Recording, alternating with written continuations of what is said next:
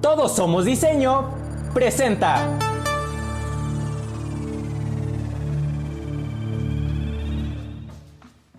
Hola, bienvenidos a un episodio más de Nos Moma el Diseño.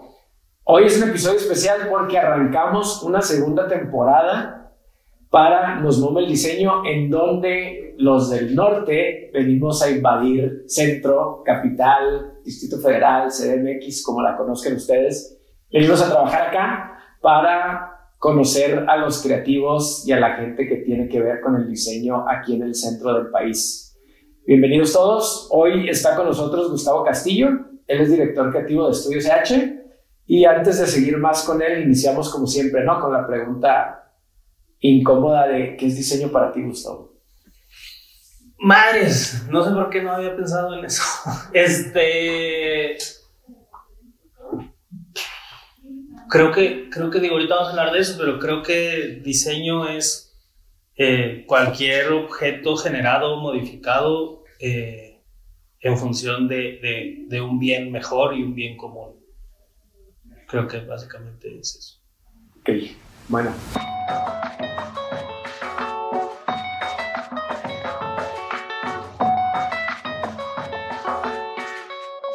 Eh, sí, ya después de haber roto el hielo con esta pregunta incómoda para Gustavo, porque sí fue un golpe bajo. Sí.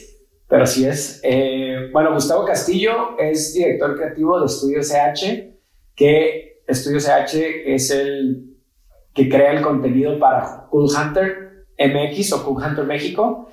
Eh, también da pláticas, cursos, todo esto que tiene que ver con la industria creativa, ¿no? Eh, cuéntanos un poquito de tu background, cómo acabaste haciendo esto, Eh, de morro eras creativo, querías ser diseñador, querías ser superhéroe, bombero, policía. No, pues yo de morro quería ser futbolista. Entonces, este. em, hace todavía 15 años cuando estaba. Sí, como 15 años cuando estaba llamadas en un call center. Eh, después tuve, trabajé con una marca de tenis reconocida gringa. Eh, y ahí como que tuve pequeños acercamientos con el escaparatismo. O ¿no? Lo de hacer escaparates para, para tiendas. Y fue como mi primer noción laboral de la estética, que ya como que me gustaban cosas, pero ni siquiera sabía que era diseño. Eh, después por la vida conocí a, Iván García de, de Futura, de estudio, y, hacer el cuento más corto, eh, junto con su entonces socia Vicky González, eh, nos hicimos amigos, empezamos a trabajar como cosas y después entré a trabajar a Futura. Eh, y ahí fue donde me di cuenta que algunas de las cosas que me gustaban visualmente las, hacía, las habían hecho ellos o, o otros estudios en Monterrey, esto fue en Monterrey. Eh, y estuve intermitentemente como cinco años en Futura, o sea, salí y luego regresé. En en agencia de publicidad. Eh, ahí fue como mi primer acercamiento a la dirección creativa y dirección de arte. No, eh, después estuve tres años en una agencia de publicidad en, aquí, ya en la Ciudad de México, y desde hace cuatro años este, estoy en, en Contra Mex, en el estudio H, como director creativo y como socio. ¿Cuál es tu formación académica? Yo me quedé trunco en lenguajes de medios audiovisuales en la eh, Facultad de Artes Visuales en la Universidad Autónoma de Nuevo León. Ok. De hecho, por ahí, por ahí va la onda porque veo que tú tienes, eh, digo, tienes una plática, bueno, un curso que se llama Procesos de Diseño Híbrido. ¿De qué, cuál es, qué es el diseño híbrido o cómo lo manejas tú, los procesos de diseño híbrido? Pues es que, o sea, más que, eh, sí es una cuestión más técnica la plática, pero eh, tiene que ver con, justo Ariel Rojo habla de, de que el diseño lo deberían de, enseñar en las, esc- en las primarias, o en, los, en el kinder. O sea, cuando, cuando de repente te das cuenta que muchos de los pensamientos de solución, del de los tamales, del de, de la, la papelería, como de negocios que creemos que no tienen una concepción de diseño, son muy, par- si los estructuras son muy parecidos a cualquier eh, mame que implica el design thinking.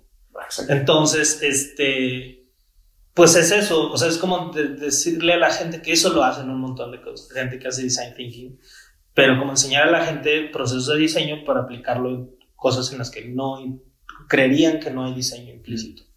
Eh, de eso trata, básicamente, de, generar empatías en procesos comunes y decir, esto es un proceso de diseño si lo llevas así. Sí, pues de hecho, digo, el design thinking lo que hizo fue poner la palabra diseño en el, en el, en el léxico de la gente común, ¿no? Porque, o de los que no se dedican al diseño, porque se metió, sí, es que todo lo tienes que hacer pensando como diseñador. Eso es el design thinking, ¿no? Piensa como diseñador, aunque vendas tamales o vendas...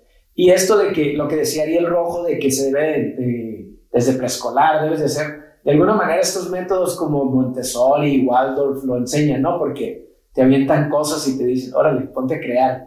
Que obviamente entramos ya al, al sistema flojo y corrompido de, de, la educación pública y luego ya nos dicen mejor militarizado y esto y esto y esto y entonces te matan tu... En, en el preescolar te, te abren tu llave de creatividad y, en el, y luego ya entras a un sistema escolarizado que es base militar realmente y te lo tapan, pero te lo soldan, ¿no? Te lo sueldan y no, o sea, olvídate de la creatividad, vas a seguir reglas y vas a aprenderte cosas y, entonces llegas a tu adolescencia y dices, ching, te pones explorativo y dices, ¿por qué? Pero no sé hacer nada. Pues porque no lo cerraron, ¿no? Nos, dijeron, no, o sea... Sí, mucho tiempo o sea, como que creo que está muy idealizada la carrera, las, carreras creativas, como, o sea, creo que incluso nosotros en el léxico propio lo tenemos como de, nos sentimos ajenos, como de que, ay, un trabajo común, de que, vato, diseñador es un trabajo común. Este, mucho tiempo creí, y creo que lo estoy modificando, en que para romper las reglas, primero las tienes que conocer. O sea, sí creo necesario, o no sé, no sé todavía si lo sigo creyendo, pero esa militarización o industrialización de las escuelas, o sea, como que un uniforme, eh, porque, pero tampoco creo que, no, no puedo decir que, que, que, métodos como el Montessori sean la clave o la libertad, porque, porque no sé, ¿sabes? O sea, no sé si ya están probadas este, nos estamos acercando a un punto en el que la estructura capitalista, en el caso de la educación, pues no nos está llevando como a una solución, pero tampoco sé si la parte creativa abierta sea la solución. Es que no tenemos probado el otro campo tampoco, o sea, sabemos que uno no ha funcionado del todo, o a lo mejor es hartazgo simplemente, o sea, que nos hartaron y decimos, no, no funciona, pero porque estamos hartos, ¿no? Como todo, o sea, llegas al hartazgo te manifiestas y buscas un cambio, ¿no? Porque aparte cuando el capital, o sea, ajá, cuando el capitalismo o la industria te dicen mensajes como este que estamos diciendo, ya hay un problema, porque entonces ya no es nuestro. Exacto. Eh, pero sí. Sí, todo es capitalizable al final de cuentas, ¿no? Sí, sí, claro, claro. Digo, identifica, el sistema identifica el discurso de la masa crítica y como que te lo revierte y ahora te lo te lo da en la boca y no te das cuenta y crees que, que, que, se está haciendo lo que tú creías que era correcto, ¿no? Sí, yo, yo me he vuelto más conservador, creo, en los últimos dos años. Tiene que ver algo, ahorita que dijiste, últimos dos años, tiempo calendario, ¿tiene, tiene algo que ver todo este tiempo que hemos tenido para pensar, bueno, ahorita tal vez ya no, pero esos meses que tuvimos a inicio de pandemia en replantearnos nuestra vida de alguna manera creo que sí, creo que más lo aceleró, porque tampoco no era una persona que saliera mucho, entonces a mí me cayó muy bien estar encerrado. Eh, no soy una persona tan social, al contrario, creo que cuando, cuando tengo estas convivencias sociales sirven más como de análisis, de que a mí me gusta convivir con gente que no piense como yo, precisamente porque creo que es más nutritivo, constructivo, retador. Entonces, esta capacidad de analizar comportamientos externos eh, me hizo esto como cuestionar de, oigan, nadie se ha cuestionado como que ser rebelde ya es apoyado por el sistema, entonces, eh, creo que me he vuelto como más crítico y más conservador, más escéptico incluso de mi propia opinión. Eh, y creo que es tiempo, o sea, creo que es el tiempo que hemos tenido cada quien con, con nosotros mismos. Nunca, nunca he rehuido a estar solo eh, y, y, y, creo que lo aproveché en función de cuestionarme más, que, que irónicamente esa es la herramienta más fuerte que tiene el diseño ahorita. El cuestionamiento. El, la autoevaluación y cuestionamiento, ¿no? Exacto. Ahorita que dijiste eso de que el, el sistema o sea, nos absorbe y luego nos da nuestra propia, ¿cómo se dice? Como, lo mismo que tanto pedimos ya no lo vuelve, que lo consumamos, nos vuelve consum, consumistas. Claro. El, otra vez yo tenía una plática, bueno, un debate similar en una clase en donde se trata, tratamos tendencias, hablamos de tendencias y alguien sacó el tema de una muy popular tendencia que es el punk. Sí. ¿Cuándo el punk dejó de ser punk? ¿Cuándo el punk, como lo conocemos, o sea, esta actitud, este modo de vida del punk, cuál realmente es el look punk o es un pensamiento y se hace todo este relajo, ¿no? Y de hecho salió la plática, en la plática sale el tema de que, pues en realidad a principios de los 2000 verte punk no era nada punk. O sea, sí. cuando estaban todos estos, no sé, New Happy Punk, New from Glory, Happy Punk, ah, todos ellos, ¿no? Y hasta esta chica. Avril Lavigne. Ajá, la del skater, hoy te iba a decir, se me olvidó el nombre, ¿no? Ya verte punk era lo menos punk que había, ¿no? Y hubo quien sacó un tema muy, muy interesante que lo dijo, dijo, es que al principio el reggaetón era el nuevo punk. Sí, hace 20 años. Ajá, o sea, cuando, cuando empezó a surgir el reggaetón, no el reggaetón que conocemos ahorita, sí. cuando empezó a surgir el reggaetón, realmente ese era el nuevo punk, porque eran los que cortaron, tronaron los, lo que venía haciéndose, que vamos en contra de lo establecido, ¿no? Movemos las, las revoluciones de la música reggae, le bajamos velocidades y todo el relajo, ¿verdad?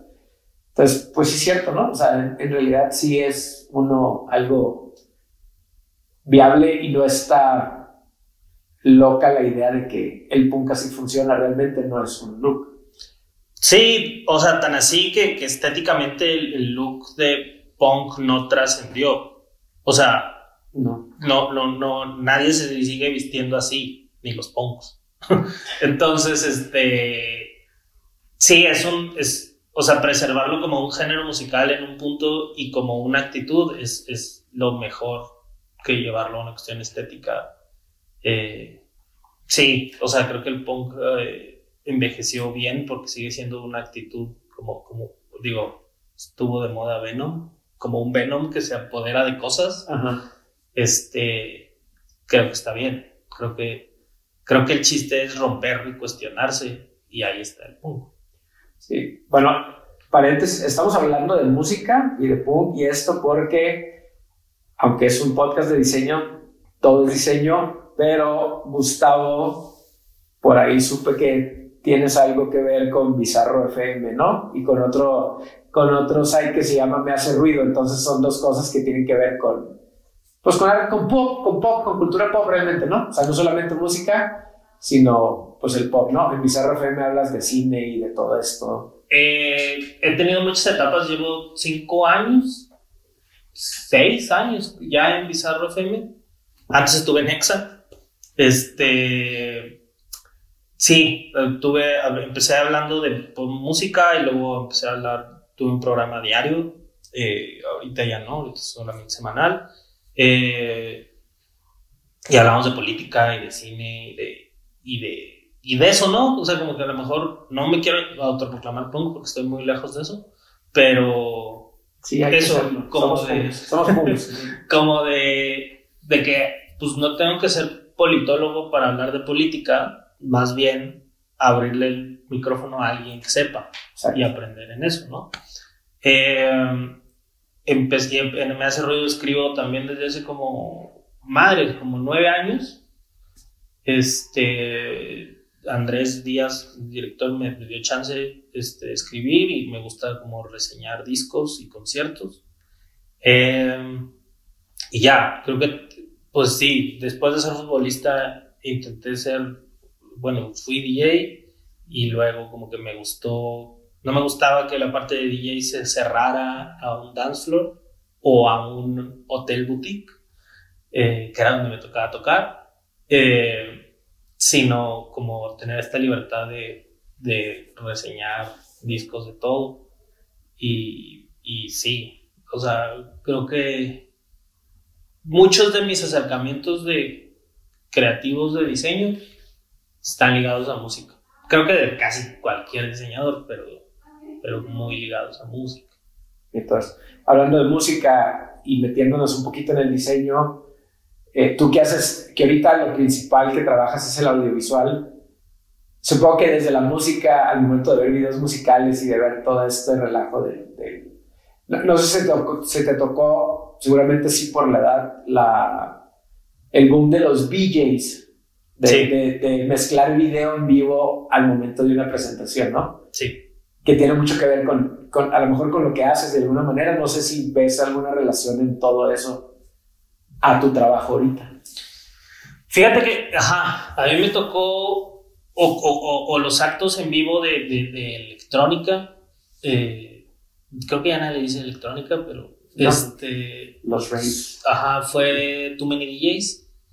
Eh, y fueron los primeros que brincaron a eso. O sea, los primeros relevantes, que no ponían visuales de Psycho, de Rey, de, Windows. Este, y yo nunca, nunca, nunca me gustó, siempre fui como muy purista del, del, sonido, o sea, como que entendía que había, ajá, como VJs que podían mezclar su parte visual con la parte musical, pero después ya hubo VJs que mezclaban las dos cosas al mismo tiempo y nunca me gustó. Eh, no, no, no sé si me gusta.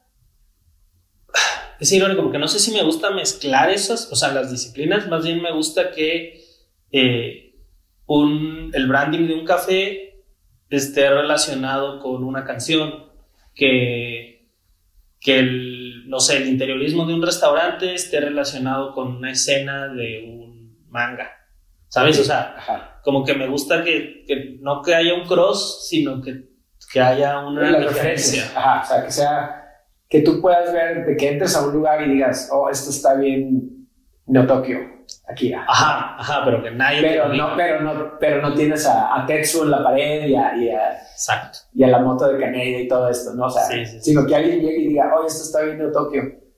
Pero no porque está viendo a, a Tetsu ahí, ¿no? Sino porque dice, oh, sí, es el feeling. Exacto. Sí. Entonces, ¿te gustan ese tipo de referencias? Igual alguien que puede llegar y decirte, esto está bien, Velvet Underground, pero no hay un video de Velvet Underground que te replica el espacio en el que estás. Exacto. ese es el tipo de experiencias que te gustan en el diseño. Sí, en, ajá, en cualquier casi, sí, cualquier manifestación de diseño, eso soy muy fan, ¿no? Como que, y luego darte cuenta cuando en trabajo de, de, amigos o, o, no amigos, este, darte cuenta que, ah, esto se parece así y que te digan, ah, justo eso no, pero sí esto, ¿no? O sea, como que, ajá, de que esto se ve como Daft Punk, de que no como Daft Punk, pero sí como Ed Banger, ¿sabes? O sea, como sí, que, sí, que, que, ah, tiene que ver. Ajá, que tiene que ver. Entonces, de que, ah, huevo, o sea, que está más chido cuando amplías eso, cuando se ve... Entonces, digo, con, con tu trabajo, y, las diferentes facetas que manejas, creo, digo, corrígeme si estoy mal, no puedes dejar de analizar las referencias de las personas que tú analizas a la vez. O sea, tratar de disectarlo de que, ah, seguramente este güey escucha mucho Daft Punk porque hace las cosas así. Aunque no veas la referencia puntual, ¿no? pero sí, o sea, o este güey seguramente, ah, si tiene 40, es bien noventero y es bien Limp Bizkit y, y Korn y esas cosas, ¿no? Sí, y, y esos, esos eh, easter eggs, le dicen en inglés, eh, me encantan. O sea, me encanta, me encanta descifrar los lugares, eh, de que, ah, esto es por esto, esto es por esto, y también me gusta que me digan no. ¿Sabes? Así de... No, ajá.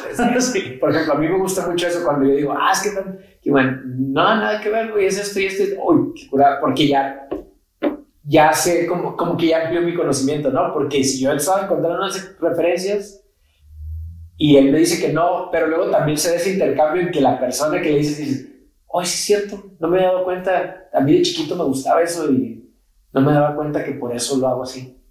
Entonces, este intercambio y esta, esta interacción muy, muy, cool que se da entre creativos luego, luego, ¿no? O entre creativos y entre un creativo analista como tu caso, porque en realidad tú eres un, eres un creativo, pero sí analizas a los creativos también.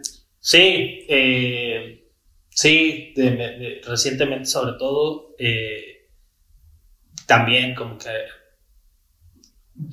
creo que más de la mitad de lo que pienso actualmente es construido de pláticas como esta o como otras, sino de, de armar un transformer de pensamiento que no necesariamente sea para mí, sino aventarlo, ¿sabes? Así como, como venir a decirlo, este, como esta idea de Ariel que dije hace rato, eh, y está chido, o sea, está chido que a lo mejor eso, tú puedas hacer algo con esa información, ¿sabes? Eso, eso creo que, ajá, no lo había pensado así, pero... Entonces, eso es nuestro, eso es nuestro big data que anda volando, ¿no? Entre, de, de, voz a voz. Es como nuestro big data, nuestra forma de trabajar en big data, pero de voz a voz, ¿no? Sí, sí, totalmente. No en una nube precisamente. Bueno, la, la, nube es el espacio físico realmente. Sí, sí, sí. Y las cabezas. ¿Qué onda con, te metes mucho en experiencia multimedia también? ¿O está, has explorado en eso o estás en eso ahorita? Eh, sí, eh, a, finales del, no, mediados del 2020, como todos, empezamos a explorar VR eh, y, y, metaversos. Eh, es muy cansado y lo dejé eh, porque sí es no creo que creo que me gustaría colaborar pero no me gustaría ser el encargado ajá porque tengo una idea probablemente errónea creo que solamente en los chefs es inversa y en los arquitectos pero creo que en casi cualquier disciplina creativa la juventud es un plus muy cabrón ¿no? O sea, como que como que cuando creces tú solito te vas poniendo límites que están bien porque renuncias a ciertas cosas y te vuelves más experto en algunas. Eh, y creo que esa, parte de construcción de metaversos eh, prefiero ser como un espectador slash asesor, si alguien es lo, que Consultor, ¿no? Ajá, que, que un creador, del metaverso. Sí, porque creo que, creo que los insights que puede tener un morro de 18 o 20 años o menor eh, son mucho más nutritivos para el resultado final. Exacto. Digo, creo que es más fácil que alguien de nuestra generación se pierda en su mismo metaverso y vale bueno, ¿no? Porque por los mismos límites que como que cambiaríamos la atención de andar en varias cosas y acabas clavándote en ese metaverso que tú creaste y que te absorbe y que ahora que, que, hago, ¿no? Porque al final los metaversos no son nuevos, o sea, los metaversos existen desde, o sea, pues cualquier fan de un cómic. Desde que existe la ficción. Exacto. Entonces, este, ahorita ya tiene un nombre y soy muy acá y ahorita ya hay una forma de materializarlo. eh, y, generarlo, pero en realidad eso, por eso creo que, que poner límites de, ah, pues eso es Tron. ¿Sabes? Así de que ya, le mataste a alguien algo o tú solito te mataste, porque es de, pues eso, eso ya existe. Entonces como que esta libertad de repente a un joven de que es que hacer esto y, y que te aguardes tú, eso es Tron, como que y, y, y, lo dejes que crezca y ya de repente sí entrar a decir, oye, esto ya existe. Sí, o decirle, oye, ¿ya viste Tron? Ah, pues agarrarlo como referencia, no decirle, eh, estás haciendo Tron otra vez. Sí, sí, sí, sí. ¿Qué es lo que nos pasa a nosotros? O sea, cuando nosotros ya tenemos esos límites de una, no puedo crearlo porque ya alguien lo creó antes. Y no, es el, el ¿cómo se dice? Meterte el pie tú solo, ¿no? Somos muy, entre más grande, más experto, experto entre comillas eres, eres más dado a meterte el pie solo porque experimentas menos, porque eres más eh, de jugar la safe, ¿no? Play it safe, como dice. Claro. Y si tampoco es tu trabajo o nuestra tarea matarle al joven, decirle, no, estás haciendo algo que ya hicieron hace 20 años. Mejor decir, ve las referencias de esos 20 años o úsame a mí como referencia, como tu asesor, y te puedo decir, seguramente tú vas a hacer algo más chingón. Sí, claro, totalmente, totalmente.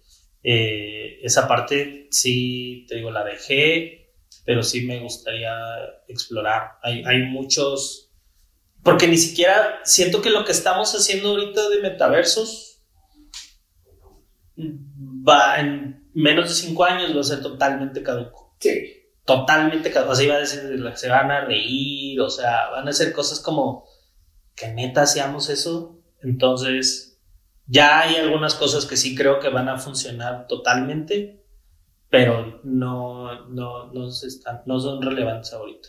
Sí, ahorita, ahorita no. Son relevantes otras cosas que no creo que trasciendan.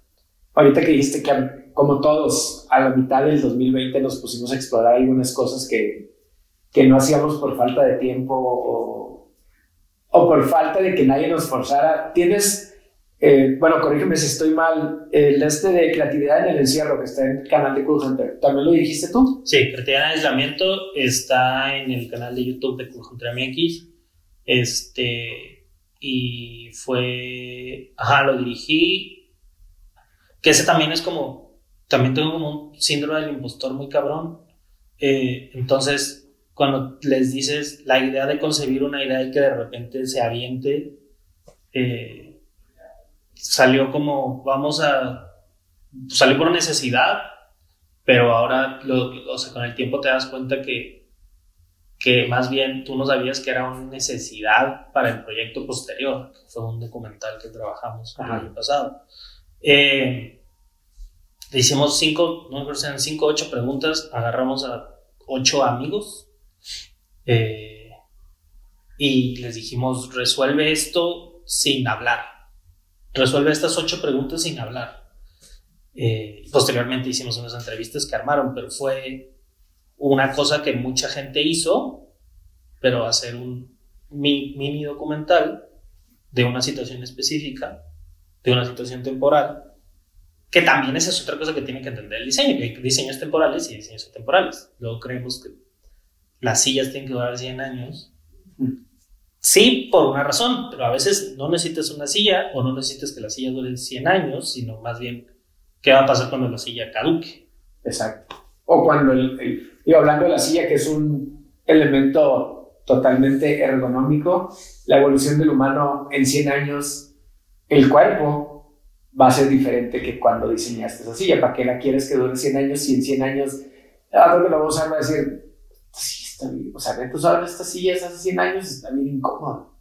Entonces, sí, son cosas de cuándo es tu realidad, o sea, tu diseño para una realidad inmediata o cuando es un diseño que realmente quieres que perdure un siglo, pero que, que perdure como referencia. Yo creo que si diseñamos para nuestra realidad, eh, va a perdurar, ¿no? Sí. Porque alguien lo dice, de hecho, se me olvidó el nombre, ¿quién lo dice? no sé si en este de creatividad en el encierro o en el otro. Dice, si tú quieres diseñar el futuro, vente al presente. Sí, en el tráiler de, Generación Espontánea. En el tráiler de Generación Espontánea lo dice. Mora Torres. Ah, Mora Torres. Así lo dice, ¿no? O sea, ¿quieres diseñar para el futuro? Vente al presente. Sí. Y sí, va a perdurar, pero qué mejor que tú perdures como referencia a que perdure como algo que no cambia, ¿no? Porque, pues entonces, ¿dónde está la evolución o dónde está la atención a la evolución? Es que el diseño o, casi cualquier cosa, em, tendemos a pensar que es, yo lo pensé, yo lo terminé. Pero sí no. O sea, qué bueno y qué bueno que te sientes bien con eso, pero es solamente parte de un proceso, ¿sabes? O sea, es parte de un proceso de de que Oscar Hagerman haya hecho unas sillas y que haya hecho que una generación posterior, que haya 10 vatos que quieran hacer sillas y que tengamos mejores sillas. Entonces, eh, pues no, no, el diseño de Hagerman no se quedó ahí. O sea, probablemente si alguien me puede decir, no, es que no ha habido otras sillas así, qué chungón. Pero sí ha habido otros intentos de sillas mejorar y eso es una construcción de un mejor diseño.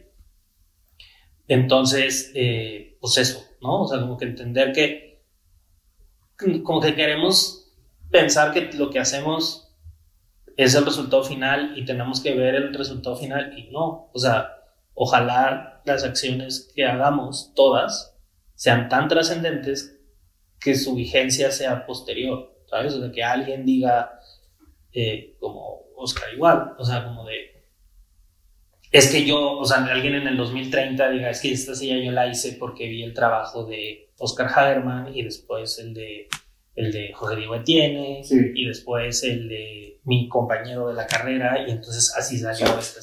Sí, porque Hagerman vio, bueno, es medio, contemporáneo, pero Hagerman vio a Clara Porcel y vio a Van Duren con, con, y vio la Bauhaus en México en realidad y así, ¿no? O sea, Hagerman vio a alguien y ahora nosotros vemos a Hagerman como el rey de la silla mexicana, ¿no? Básicamente, o sea, no hay mejor silla que una silla de Hagerman en México. Pero, pues Hagerman vio otros y ahorita Jorge Diego está haciendo otras cosas y va a ser referencia dentro de unos años. Bueno, ya lo es, ¿no? Pero ya lo es, pero va a ser una referencia más fuerte. Mesraue, todos ellos, que son, bueno, eso me mete a Generación Espontánea, que son todos ellos que están 10 años de diseño en México, se llama Generación Espontánea, 10 años de diseño en México, donde están Etienne, Israue, eh, Futura también están, todos estos entre amigos, contemporáneos y gente que sabes que hasta Madame Malet, ¿no? Elena Malet, sí. Ah, Elena Malet, o sea, gente que es referencia, porque esta señora es como una biblioteca del diseño en México, básicamente es, o sea, es el referente de, es, es tu bibliografía, ¿no? Es tu, es tu Fíjate que no, pero curiosamente, y nunca lo he dicho cuando hablo del documental, y me parece una gran oportunidad. Ana Elena es la persona que más veces sale, es la persona con más participaciones en el documental. Eh, nunca, nunca pensamos al momento de, la producción y de la edición en decir, ah, tenemos que poner a Yahweh porque es una, una persona muy reconocida en este pedo. Tenemos que poner a Emiliano Godoy porque esto tenemos que, que poner a Elena porque, como dices, es una biografía. No, más bien me da gusto que todas las, las, verbalizaciones de todas las personas, porque es un documental que empezamos en 2019, eh, todas, las, todas las verbalizaciones suenan temporales este año, ¿sabes? O sea, como que, como que sientes de que, ah, esto lo pudo haber dicho ayer. Eso habla muy bien, no de las personas, del gremio, y que sí, sí hay como un going forward. y, y, eso es así como muy interesante, la, temporal, la atemporalidad. Sí. Bueno, a lo mejor lo, lo, de Elena, lo que decimos es más que nada como, no tanto como fuente de bibliografía que sepa mucho, sino que es, y a lo mejor por eso sale tanto, como dices, es alguien que lo sabe verbalizar muy bien, sabe verbalizar muy bien lo que ha pasado en México y porque ella ha tenido diferentes, salen muchos medios, ¿no? Y salen muchos lados hablando de historia o de lo que sucede ahorita en este ámbito. Y pues sí, lógico, al momento de estar viendo el, material y editar, pues dices, no, pues sí, lo que dije. Sí, o sea... Métela ahí entre este y este, métela ahí entre este y este. Anelena Malé tiene no sé cuántos libros y no sé cuántas exposiciones. Nosotros tenemos... Es curadora, ¿no? nosotros tenemos un documental y, y y lo único que pretendemos es un aporte a la bibliografía del diseño en México. Que es con un documental es un aporte súper valioso porque es como lo, que creo que se hace esto con generación espontánea es con todo y que hay amigos de todos no está no está como anichado a fuerzas entre, entre los compas por decirlo así no de hecho estoy seguro que me puedo hacer de enemigo ajá o sea está es, pero eso es bueno, por eso es lo que te convierte en mejor referente con un solo documental. O sea, decir, ok, sí, probablemente mi amigo se va a sentir porque le dije a este vato, porque lo entrevisté. Pero yo lo que quiero es generar conocimiento y generar un, un aporte con un gran valor para esta época del diseño en México. Eso es lo que está haciendo Cool Hunter, eso es lo que hiciste tú con Generación Espontánea como director del documental, ¿no? Sí, sí. Eh, no, pues eso, creo que en general nadie nunca ve amigos cuando está trabajando, ¿no? O sea, no, estás viendo, ajá, no debes. Entonces, eh, la selección del material, dejar gente fuera, dejar gente que habla una vez, eh, es, ese es como, como, nunca nunca pensamos en entrevistar más de 50 personas porque eran los chidos, ¿no? O sea, siempre entrevistamos personas que creíamos que nos iban a ayudar a armar un rompecabezas que comunicara esto y que hablaran en nombre tuyo, este, en nombre de las universidades de diseño, en nombre de los estudiantes, eh, que fueran un, ya, me gusta mucho decir esto y ojalá se logre, eh, que sea de que, mira papá o mira mamá, creo que ahorita ya no tanto, pero creo que cuando estudiábamos o, o me tocó ver a mis amigos que estudian diseño, era de que eso, ¿no? De Ernesto Piedras lo dice en el, en el documental, de que estudia algo que te deje. Entonces, si alguien ya hizo un documental de esto, y no nada más hablo de este, sino de Helvética o de Abstract de Netflix, si alguien ya hizo un documental de esto, es porque sí hay algo sucediendo. Entonces, si ya se hicieron libros con Ana Elena, si ya se hizo un documental, sí es porque ya hay algo. Entonces, ojalá si alguien resulta escéptico de que el diseño sea algo fuera de este circulito de siempre, sea eso, ¿no? O sea, que el hecho de que esté en Cinepolis Click lo puedan ver gratis, eh, es una cosa como de, mira, aquí hay algo. O sea, ya, ya está en Cinepolis, ¿no? ¿Sabes qué es lo que a mí en lo personal me gusta mucho? Este, no, no es un divorcio porque nunca nos vamos a divorciar, pero México por siempre pues la evolución de nosotros va un poquito más atrás de, de, nuestros referentes en diseño, todavía no nos separábamos tanto del arquitecto. Ajá. O sea, era así como que, ok, diseño industrial, trabajas para un arquitecto. O diseño de, de objeto, ¿no? De objeto, de objeto utilitario, de objeto de decoración, de mobiliario, de esto. Como que no lo dejábamos de, no lo dis, disociábamos. O sea, era como que, ok.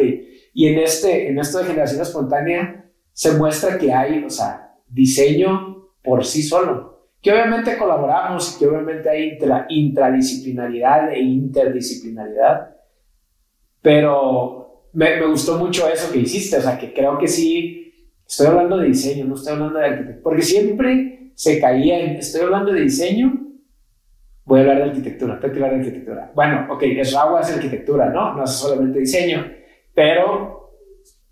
Eh, pero sí está como más, se entiende, creo que va a ser de mucho aporte, sobre todo para la generación, los estudiantes de ahorita y los que vienen a estudiar estas cosas, y a los que ya lo estamos haciendo, como aplicándolo y que trabajamos en el gremio y todo esto, creo que sí nos da un, un sentimiento como de, miren, o sea, hay sí. diseño en México, hay diseño en México, hay... ahora tú como director y como, no sé si estuviste en todas las entrevistas. En el 90%. ¿Cómo, hablando de, y porque sé que también, también te incluyes en, pues, en la cultura pop, ¿cómo clasificarías a los diseñadores en México? O sea, como quién es el, el old school referente? ¿Es Raúl? El, ¿Quién es el high? ¿Tiene? O sea, es que eh, el pop, o sea, el, el, el pop, es que el rockstar. Es que a decir algo que a lo mejor yo no conocía a Raúl hace seis años. Ajá. O sea, y yo no sabía quién era Héctor Raúl. Seguramente había visto una pieza. Sí. Y yo no sabía quién era. Seguramente lo había visto en. Exacto. Por ejemplo, porque no había. Ah, yo no conocía a Arquine hace cinco años. Ajá. Eh, no sabía la relación expansiva que tiene Arquine con el diseño, ¿no? Ajá.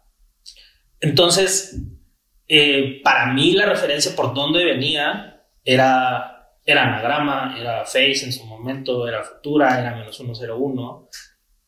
Porque yo me acuerdo haber visto, cuando estaba de trabajo en Futura, haber visto en Monocle, creo, uh -huh. o en Wallpaper, de que las cinco ciudades referentes de diseño en México, Ajá. y estaba en Barcelona, este, no me acuerdo, en Sudáfrica una, X, y estaba Monterrey. Ajá, Entonces era de, vato, o sea, todos nos la pelan, ¿no? O sea, todo México nos la pela. Y también, para que lo vean, viene en el documental eso, o sea, es como de, ¿por qué Monterrey tuvo ese boom en diseño gráfico? Y también, ojalá esa conversación se retome en otros lugares, porque es irrepetible. Uh -huh. Porque la parte del colectivo NEL con y con este, Núñez y con con Cecilia de la Barra, porque es irrepetible. ¿por qué si tú como diseñador industrial quieres ir al salón móvil, Ajá. ya no vas a poder hacer lo mismo? Exacto, tienes ¿No? que ir con algo totalmente Ajá, diferente. ¿por, por qué no puedes tener la misma trascendencia? ¿Por qué eh, Isla Urbana está en el MoMA? Eh, ¿y, por qué, ¿Y por qué no puedes hacer lo mismo ya? O sea, esa es otra cosa, como de, de entender eh, que ese heroísmo de Rockstar es totalmente temporal y es totalmente Sí. intrascendente. Entonces, eh, es, es el clásico de que no conozcas a tus héroes. Sí, Eh, esto es una forma en la que no quisimos glorificar a nadie, sino darle un espacio para que fuera expansivo ese conocimiento Ok. o esa opinión. Este, y, se, y se plasma, ¿sabes? Creo que, creo que eh, hay muchas cosas en el documental que lo logran, que logran de que lo importante sea lo que están diciendo y no quién lo está diciendo. Ah, ok. Sí, eso, porque sí, digo, ya de- dentro del círculo de los jóvenes y de los referentes, pues sí hay popularidad de, diseñadores, ¿no? Y obviamente ahorita, yo creo por la, por la edad y por la juventud que, avienta Jorge Diego es muy, es un súper referente, ¿no? En, cuanto a... Pero siempre te lleva, a lo que iba mi comentario es que como de alguna manera siempre te lleva a Esraue en el, como esta voz de la experiencia de alguna forma, porque se aventó y hizo oficina en Nueva York y estuvo por allá y le fue mal y tronó y se regresó y volvió a empezar y volvió a estar en el top. O sea, es alguien como que sí tiene mucha experiencia y lo habla y lo transmite, ¿no? Entonces, que es como ese referente. Pero algo que está muy suave, por ejemplo, del, del- de, de tu documental de generación es que eleva a todos los demás al mismo, o sea, todos somos lo mismo, güey, todos hacemos lo mismo y todos vivimos la misma realidad en situaciones distintas. Porque es la misma realidad, pero sí son situaciones geográficas y, y, y no materiales, ¿no?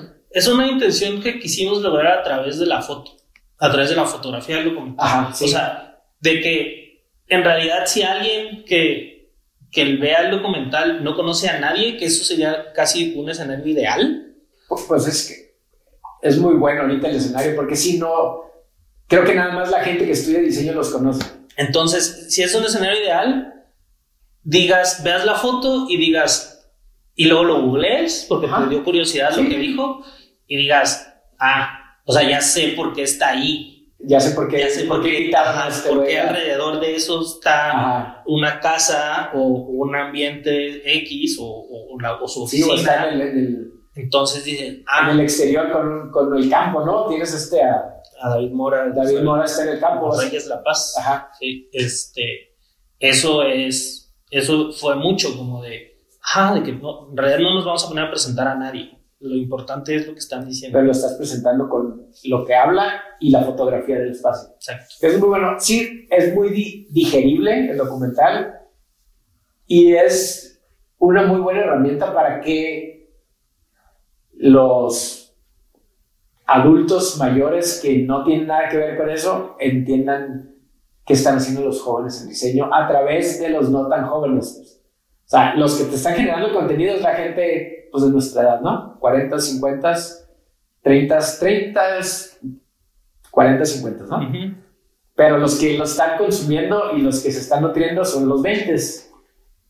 Pero los 60 como que dicen, "Ah, a menos de que fueras arquitecto de, de esa ola, ¿no? De, de Hagerman, de esas, de esas épocas, sabes, pero como que el- el- la masa crítica en México no conocía tanto el diseño como con esto que están logrando ustedes. Y sabes que eh, ah, hubo mucha gente que de repente nos decía, es que ¿por qué no entrevistaste a este? Pues obviamente y de, va a faltar. sí, y de que va a faltar un montón de gente, pero yo, o sea, uno de los objetivos también es que los que dijiste de 20 o menos que lo vean digan, es que yo quiero estar en el 2, Ajá. ¿sabes? O sea, como de que en 10 años alguien, ojalá podamos ser nosotros, pero alguien Sí, sí. quiera retomar esto y diga, bueno, a ver, vamos a tomar el documental de donde lo dejaron estos vatos. Entonces, ¿qué pasó entre el 2020 y el 2030? Exacto. y de que, ah, bueno, pues, ojalá, o sea, un libro o lo que tenga que ser, pero que sea eso, como que yo quiero, no por, o sea, gracias al trabajo, pero quiero tener algo que decir. Todos tenemos algo que decir, pues, pero, pero que digan, ah, pues lo escribieron, lo, me- grabaron, lo filmaron. Y creo que ahí está el valor, ¿no? O sea, como que cualquier cuestionamiento de los temas que se tocan como artesanía, políticas públicas, este, diseño de futuro, etcétera, etcétera, moda, digan, no, es que faltó, que pues, vamos a hacer algo, o sea, vamos a hacer ahora un documental de esto, ¿sabes? Sí. Vamos a hacer un libro de esto, que no es absoluto, al contrario, es, ya empezamos, vamos a hacer más cosas. Sí. Digo, igual yo cuando lo vi y se los mostré a algunas personas o les conté al respecto, es, fue precisamente eso. Espero que dentro de 10 años haya referente del, digo, y no, y no es por dar carrilla contra los de Monterrey, pero del verdadero norte que somos los del noroeste, los de allá de Tijuana, de donde venimos. Porque el referente del- de lo más arriba de México, que de alguna manera no, todavía no, todavía no somos referencia, porque estamos aprendiendo, obviamente, y el diseño industrial allá llegó hace 10 años. O sea, Es no ¿sabes como, también? como academia. ¿Sabes también qué sucedió? Porque sí, el documental está centralizado, o sea, hablamos de Sí, F, pero pues es porque... Guadalajara y Monterrey. Ajá, porque es Eso el que sucede. reconocimiento de lo que sucedió. Pero sí, o sea, y también me queda claro que a lo mejor en Tijuana o en Mexicali, pues no les interesa. O sea, están más, cerca, están más cerca de San Diego que del DF, están más cerca de Los Ángeles que del DF. Entonces, está bien, Pero ¿sabes? ¿sabes qué? E- Eso es algo, un, pu- un punto muy, muy curioso, porque a nosotros sí nos interesa, pero la percepción del centro es que a nosotros en el noroeste nos interesa más Estados Unidos. Ajá. Y porque, por- porque lo consumimos rápido. O sea, porque nos cruzamos y está, ¿no? Porque nos cruzamos y nos vamos al Moca, a Los Ángeles y tenemos los referentes ahí. Pero te lo digo como, como docente y como creador de contenido y como que precisamente esta liga y esto que estamos haciendo ahorita surgió por demostrar que en el noroeste nos interesa darnos a conocer y consumir el centro. Por eso se hizo la liga esta de todos somos diseño noroeste y centro, precisamente por eso, porque esa percepción existe mucho, pero no es que, no es reclamo y no, nosotros no nos podemos cerrar en decirte, hey, deja de pensar eso de nosotros, nosotros te lo tenemos que enseñar Claro. que nos interesa venir y pues por eso estamos aquí, por eso traigo esto del norte y todo, porque, o sea, estamos aquí para que sepan que nos interesa ser parte del diseño mexicano, porque sí, y también digo, también nosotros lo hemos hecho y en la escena del, del punk y del rock y de eso, de que bandas cantan en inglés porque quieren ser parte de la escena California en lugar de la escena nacional y entonces yo creo que ahorita sí ya cambia ese, ese, ese pensamiento de que ahora los del noroeste queremos ser realmente parte de la escena nacional y queremos ser llegar a ser un referente en diseño, ¿no? Obviamente estamos en formación, estamos en pañales, pero pues aquí estamos y por eso es que, que los consumimos tanto, ¿no? Más de lo que creen ustedes, por lo visto. Sí. Los consumimos más de lo que creen. Y también eso avanza porque también es, bueno, porque, digo, es súper lógico, pero ¿por qué no ahora ver para afuera? Aunque también tengo un pensamiento de eso, ¿no? Como de, bueno, ya a través de lo que pasó en 2020 y todo esto, pues en realidad muchos directores de mar- de marketing que se- son los que de repente te dan eso, eso y los premios son los que de repente te dan esos acercamientos con marcas grandes que están centralizadas. Ajá. pues ya no sienten tan necesario que vengas a una junta, ya no sienten tan necesario volar, ya no sienten tan necesario ir a ver el proceso, que esa fue una de las razones por las cuales muchas de las marcas de Monterrey de diseño se vinieron acá, como que es que queremos estar cerca de los grandes, de las grandes marcas. Ajá, pero, pero pues no, ahorita, Ahorita ya ya no importa, ¿no? Que de hecho, y ya para cerrar este episodio, me gustaría. eh, Es una pregunta y un tema que no tiene respuesta realmente, pero dentro de nuestra industria, dentro del diseño, ya se acabó la pandemia. Ya se acabó el distanciamiento social. Ahorita, justo con lo que acabas de decir, o ya realmente, por lo mismo que somos diseñadores y creativos, somos los que más rápido la podemos tomar como que no nos, no, no, no nos afecta. Pues, digo, tomando Kunja, eh, perdón, eh, generación espontánea y creatividad en el encierro, ¿no? Estas dos cosas que tú generaste y que has estado y lo que viviste. Mm, no, no creo que se haya acabado. O sea, no creo que se haya acabado. Sí, no, definitivamente, porque, ajá, se ha acabado. eh, más bien creo que eh, ya aprendimos o ya lo mimetizamos o, o seguimos renuentes y, y estamos viviendo con ello. O sea, es como el elefante en la habitación, Ajá. ¿sabes? Así como que nadie vamos a hablar de eso, todos tenemos que seguir, todos Exacto. seguimos. Pero sí lo aceptamos, ¿no? O sea, tú traes tu cubrebocas ahí, yo traigo mi cubrebocas en la bolsa. Pero estamos aquí grabando en un espacio. Sea, yo creo que es parte de nuestra renuencia, pero aparte nuestra creatividad de diseñador, el encontrarle cómo enfrentarlo y cómo no nos sintamos que, que es parte y que ahora diseñamos para esto. Y Y diseñamos que- servicios y productos y formas de actuar, ¿no? ¿Sabes qué también qué es? Creo que también hay una característica que, que eso, es, digo, puede hablar o no de una identidad, el entorno mexicano. O sea, el mexicano está acostumbrado, de la humanidad en general, pero el mexicano está acostumbrado a hacer las cosas a pesar de. Entonces, pues es como de, no, seguimos porque así somos, de que no, seguimos porque, porque también no es una realidad en la que no hay un design concept como en Inglaterra en el que, pues, es que vato, no hay otra. Ajá. Entonces, tampoco me atrevería a decir que es una cuestión de, de- de- de una naturalidad de la creatividad. Me pareció más creativo el señor que siguió vendiendo tamales en un carrito, a pesar de... Ok, entonces sí, pero sí nos adaptamos, sí nos hemos adaptado como mexicanos, Como entonces. mexicanos muy- más que como... más que como diseñadores. Como mexicanos, como humanos más que como... Pero ponle plus y pues ya la llevamos de ganar un poquito. Muy Oja- buena actitud, ¿no? ojalá, Pero- ojalá, ojalá sí. O sea, ojalá sí. Bueno, pues muchas gracias por habernos acompañado en esto.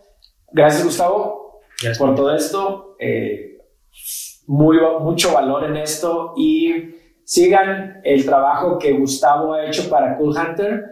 Vean el, el documental de Generación Espontánea, 10 años de, de diseño en México. También el de creatividad en el encierro para que entiendan cómo estaban pensando estos creativos en esa época. Y pues recuerden que como ustedes y como a nosotros, aquí nos moma el diseño. Chao.